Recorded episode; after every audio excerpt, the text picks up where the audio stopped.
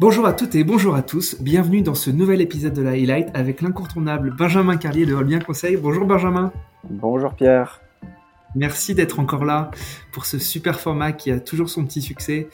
Écoute, euh, on a dressé un peu les 5-6 points chauds euh, de l'actualité qui, que tu voulais euh, porter à notre connaissance. Et on va commencer tout de suite avec l'actualité ministérielle, avec une espèce de joint venture entre l'Ordre des médecins et le, le ministère des Sports. Est-ce que tu peux nous expliquer tout ça? Alors, joint venture, je ne sais pas si j'irai jusque-là, mais en tout cas, un accord entre le ministère des Sports et l'Ordre des médecins. Alors, il y a des choses assez techniques euh, liées à la protection des sportifs, à la reconnaissance des médecins du sport. C'est pas forcément ça qui m'intéresse le plus dans cet accord qui a été signé euh, entre le ministère et l'ordre des médecins. Ce qui m'intéresse le plus, c'est vraiment le fait que le ministère des Sports demande à l'ordre des médecins de faire rentrer au maximum le sport dans le parcours de soins. Ça, c'est absolument indispensable parce qu'on a beaucoup parlé ces dernières années, ces derniers mois du sport santé, de la prescription médicale au bout d'un moment, c'est bien que les lois soient votées, c'est surtout bien que les médecins aient envie de prescrire du sport, que les médecins s'impliquent dans le sport comme un outil à la fois euh, thérapeutique, mais aussi un outil de prévention. Et c'est par, à mon avis, ce genre de, de partenariat, ce genre d'accord signé directement avec l'ordre des médecins que la musique, euh, la petite musique va commencer à rentrer petit à petit. Alors, faudrait aller plus loin, faudrait aller euh, dans les CHU, dans les facs de médecine, s'assurer qu'on aille jusque-là pour que tous les médecins maintenant considèrent et comprennent bien tous les bienfaits du sport. Mais en tout cas, ça me semble être une très bonne initiative et une bonne voie. C'est vers ça qu'on doit tendre pour rendre euh, ce qui a été voté dans la loi vraiment opérationnel dans notre société. Mhm. Tu dois être euh, quand même un petit peu fier parce qu'à titre personnel, c'est aussi euh, la suite de ton travail quand tu étais au ministère des Sports avec Valérie Fournéron. Alors, je prétendrai pas c'est la... Excuse-moi, je t'ai coupé, mais je, non, non. je prétendrai pas que c'est la suite de mon travail à moi, mais vraiment c'est l'engagement de Valérie Fournéron qui est un, un engagement extraordinaire sur ces sujets-là. C'est une conviction euh, profonde avec euh, cette fameuse phrase euh, vraiment qui était son, son, son slogan presque une heure de sport plutôt qu'une longue liste de médicaments et c'est vraiment ce qu'elle ce qu'elle a toujours défendu, ce qu'elle continue de défendre aujourd'hui dans son engagement euh, dans une dans un grand groupe d'assurance. Et puis elle travaille aussi sur la partie dont j'ai parlé tout à l'heure sur le dopage parce qu'elle reste présidente de l'ITA, euh, qui est donc euh, la, on va dire la super agence de contrôle antidopage. Euh, quand les fédérations internationales décident de lui donner les droits pour contrôler elle-même. Et c'est aussi ça le sport santé puisque c'est bien sûr la, la protection des, des sportifs. Ouais, on parle du coup euh, d'un mandat qui date de 2016, on est bientôt en 2022. On a enfin, euh, on va dire, euh, l'investissement de l'ordre des médecins dans ce genre de politique. Ça prend beaucoup trop de temps pour, pour, pour vraiment implémenter des politiques publiques comme ça? Oui, alors ça prend du temps, mais on le sait. Donc ça prend du temps, on le sait. C'est difficile d'aller plus vite. On sait que le, le temps euh, le temps administratif, le temps de changement est un temps long. Euh, ça veut dire que euh, le politique doit le prendre en considération et doit tout mettre en place pour s'adapter à ce temps long parce que c'est un temps long aussi parce que ça va toucher les beaucoup de plus en plus les générations futures quand là je parlais mmh. de les facs de médecine, c'est la façon dont on va former les médecins aujourd'hui qui va dépendre des choses de demain. Donc mhm. ça veut dire que euh, le politique ne doit pas faire tout en fonction de son temps à lui, mais doit aussi anticiper le fait que oui, pas mal de changements qui sont des temps longs. Euh, et euh, pour moi, signer euh, justement avec l'ordre des médecins, c'est prendre en considération ce temps long et accepter que les choses. Alors on aurait aimé, on aimerait bien toujours que les choses se fassent plus vite, mais en tout cas, il faut accepter aussi que bah, les choses prennent toujours un petit peu de temps à changer et donc, il faut essayer de, tout de suite tabler et, taper à tous les niveaux euh, pour que bah, pour que les choses puissent se faire de la manière la plus cohérente possible et la plus euh, intelligente. Ok, super. On passe à l'actualité fédérale avec euh, une innovation de la Fédération française de basketball qui est dirigée par Jean-Pierre Ciuta qui, se distingue toujours par son engagement, son investissement et surtout son sens de l'innovation. Est-ce que tu peux nous dire un petit peu plus ce qu'ils ont mis en place? Oui, alors on, a, fait face à un phénomène compliqué aujourd'hui, on le sait pour les fédérations qui peinent euh, pour beaucoup d'entre elles à retrouver euh, le nombre de licenciés euh, pré-crise sanitaire. euh, qui peinent euh, aussi euh, bah, forcément avec les problématiques du pass sanitaire, aussi parce que les gens ont pris d'autres habitudes. Il y a plein de raisons qui expliquent ça, mais on parle de tout ça, mais on parle pas souvent aussi du, de la problématique de l'engagement bénévole, même si c'est récurrent dans le monde du sport d'évoquer cette crise-là, elle est particulièrement présente également aujourd'hui parce que bah, les gens qui ont eu un autre engagement euh, pendant toute la crise où il n'y avait pas de sport, bah, parfois ils gardent cet autre engagement et ils reviennent pas à leur engagement précédent, qui est l'engagement euh, bénévole au sein d'un club.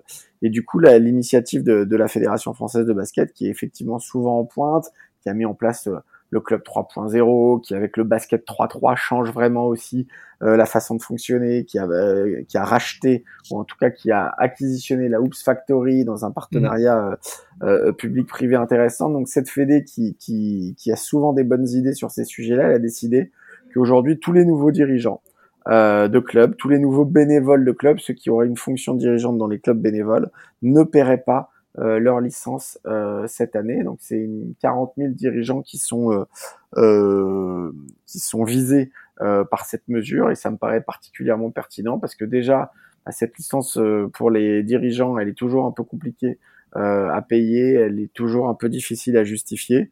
Là, ça mmh. peut être un frein supplémentaire aujourd'hui euh, à l'acquisition de nouveaux dirigeants bénévoles partout dans le monde du basket, et donc ça me semble être une une excellente initiative euh, de la Fédé de basket pour faire revenir un public euh, de, de, dirigeants bénévoles vers son sport et en tout cas leur montrer aussi parce que euh, l'argent, l'incitation financière peut être importante, mais elle ne fait pas tout.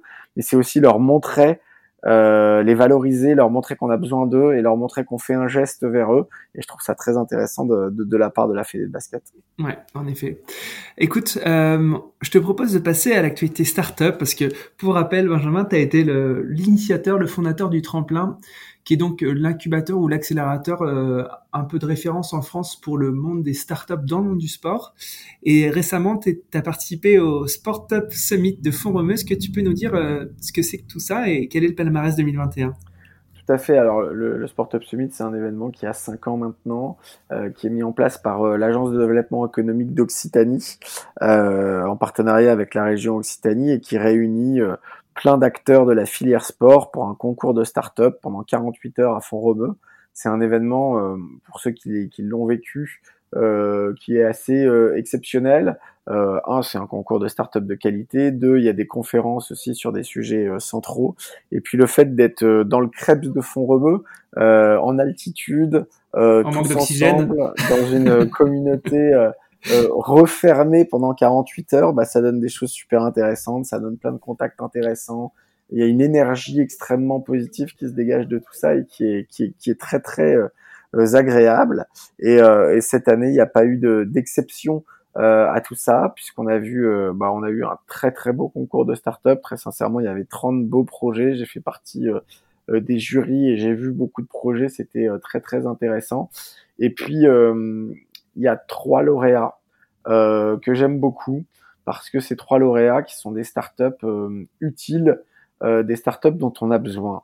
Et, et si je m'attarde juste sur ce petit sujet startup utile, startup dont on a besoin, j'ai bien sûr absolument rien contre euh, Sorare, mais on a parlé de leur levée de fonds euh, de 540 ou 580 millions d'euros.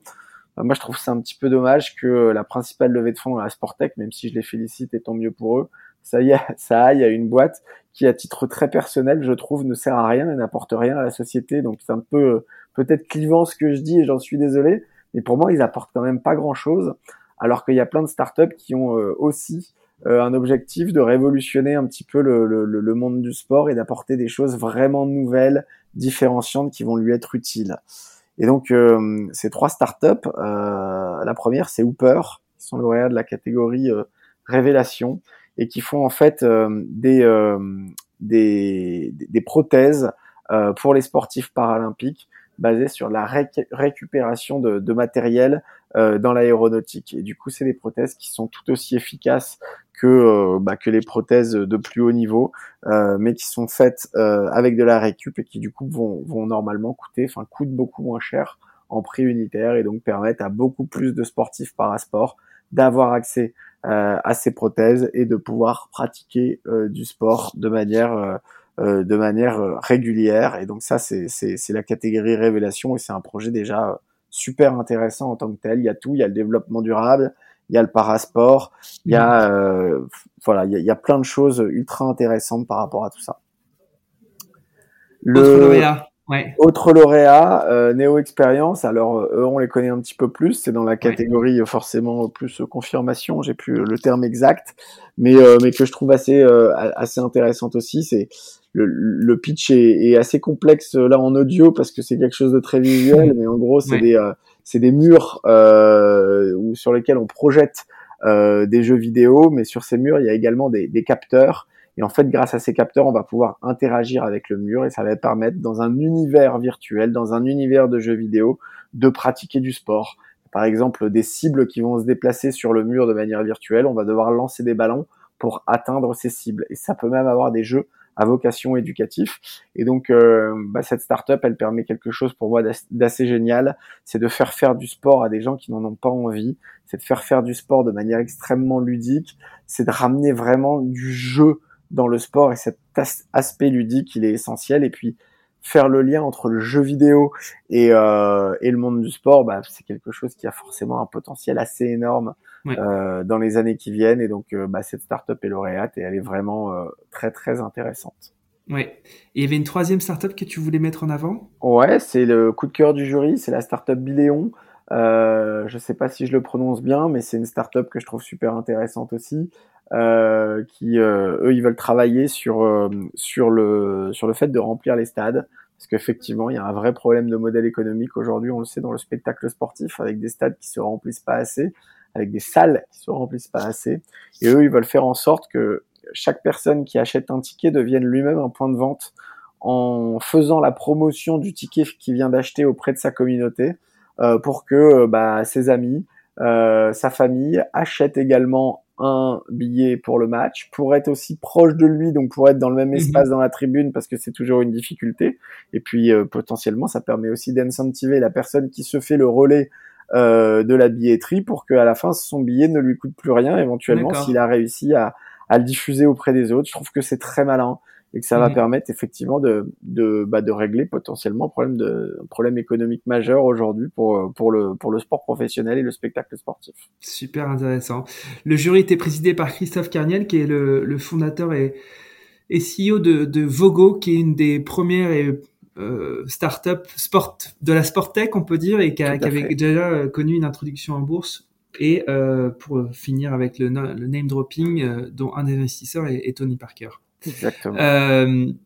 on poursuit avec l'actualité olympique et les bons chiffres de Paris 2024, mais du coup, comme dans tous les chiffres, il y a des réalités différentes. Est-ce que tu peux nous expliquer de quels bons chiffres on parle? Bah, Le bon chiffre, c'est les perspectives d'emploi qui sont liées à Paris 2024, parce que euh, on a parlé beaucoup euh, récemment des, euh, de la volonté d'avoir des médailles à Paris 2024, la volonté de laisser un héritage pour Paris 2024, de faire de la France une nation encore plus sportive grâce à Paris 2024.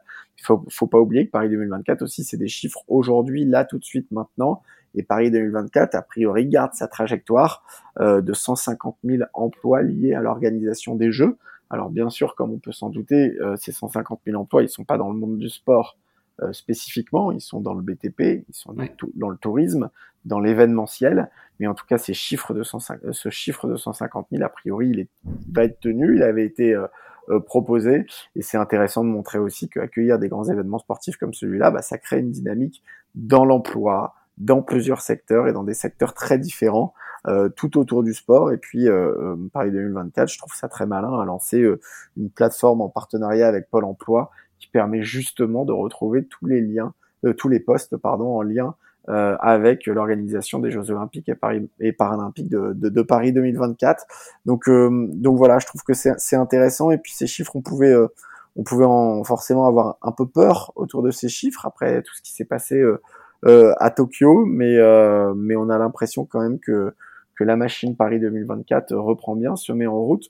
On sait que le COJO a fait, le COJOP pardon a fait une une, euh, un choix euh, assez euh, fort de d'externaliser beaucoup d'organisation des compétitions, c'est-à-dire de dire qu'à un moment donné, c'est de confier à des mhm. entreprises l'organisation de pas mal de compétitions.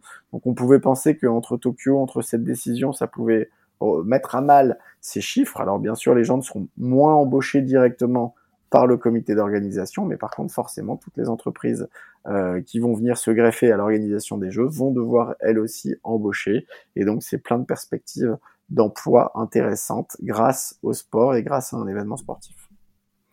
Écoute, euh, Benjamin, j'ai enregistré la semaine dernière avec Michael Alosio, euh, donc qui est le, euh, directeur de cabinet de Tony, Stanguet, qui a aussi un, un, rôle un peu de directeur général euh, délégué ou adjoint.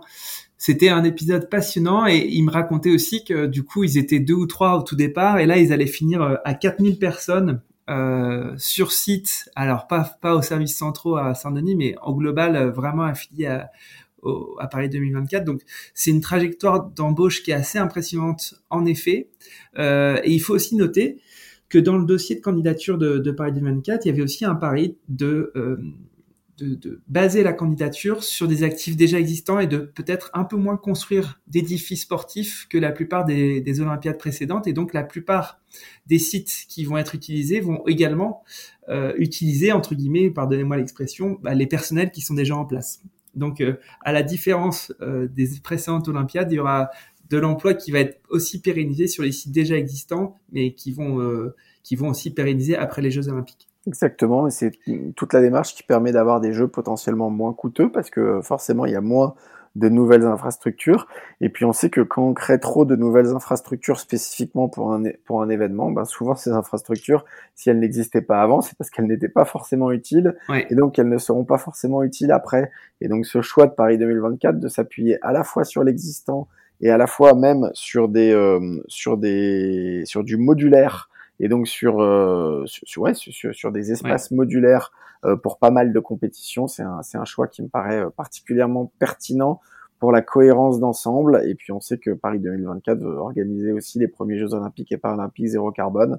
Et donc ça, ça demande aussi de, d'être cohérent par rapport aux infrastructures utilisées.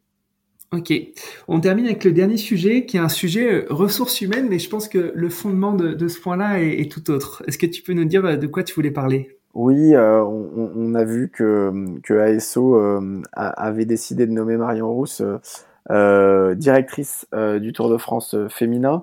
Et donc pour moi, il y a plein de bonnes nouvelles là-dedans. C'est un, bah, que c'est le retour du Tour de France féminin, c'est la pérennisation d'un Tour de France féminin qui est indispensable. C'est c'était inconcevable qu'il y ait une épreuve aussi importante dans le calendrier sportif qui ne soit qu'exclusivement masculine. Donc ça déjà c'est c'est une erreur euh, fondamentale qui est qui est corrigée et, euh, et c'est très intéressant. Et puis euh, bah je trouve que c'est c'est très très très intelligent de mettre Marion Rousse à la tête de ce Tour de France féminin parce que Marion Rousse c'est déjà c'est c'est une ancienne sportive de haut niveau. Elle a pratiqué ce sport, elle le connaît et puis elle a alors qu'elle est encore très jeune une reconversion déjà extraordinaire puisqu'elle a acquis, une, une légitimité totale euh, dans le milieu avec des commentaires quand même d'une d'une d'une rare justesse euh, mhm. qui, qui, ont fait pour moi juste euh, des meilleures commentatrices, mais un des meilleurs commentateurs euh, au sens large du cyclisme. Donc elle a une connaissance profonde de ce sport. Elle est ancienne athlète. Elle a une notoriété qui va lui permettre aussi de faire vivre et de faire briller ce Tour de France féminin. Donc bah donc je trouve que des fois il y a des évidences euh, qu'il faut souligner et, euh, et, des choix particulièrement euh, pertinents et intelligents et celui d'ASO me, me semble particulièrement juste euh, sur ce sujet et, je pense que ça va faire euh, énormément de bien à tout le monde d'avoir un Tour de France féminin et d'avoir un Tour de France féminin qui va pouvoir aussi exister grâce à, à, une directrice qui connaît aussi bien son sujet et qui, est, qui a une notoriété aussi, aussi forte que la sienne. Ok. Et, et, et euh, je peux vous dire que Benjamin Carré est un grand spécialiste du cyclisme, pratiquant de haut niveau. Il sait de quoi il parle. de haut niveau, je sais pas, euh, mais en tout cas, c'est une passion et, euh, et, et c'est bien parce que la pratique, ça donne quand même aussi euh, l'occasion de voir d'énormes modifications et d'énormes changements. Et c'est impressionnant. je pense que tous ceux qui pratiquent le cyclisme régulièrement le voient. En trois ou quatre ans, On a une pratique féminine du cyclisme qui s'est développée de manière hallucinante. Euh, mhm. Il y a dix ans, on faisait du vélo sur les routes, on ne croisait quasiment jamais de femmes. Euh, quelques-unes dans des groupes, mais jamais de femmes seules. Aujourd'hui, moi, quand je vais faire du vélo sur des terres que tu connais bien, Pierre, autour du Pic Saint-Loup, euh, ben, je, dirais pas qu'on est à la parité, mais on s'en rapproche de plus en plus.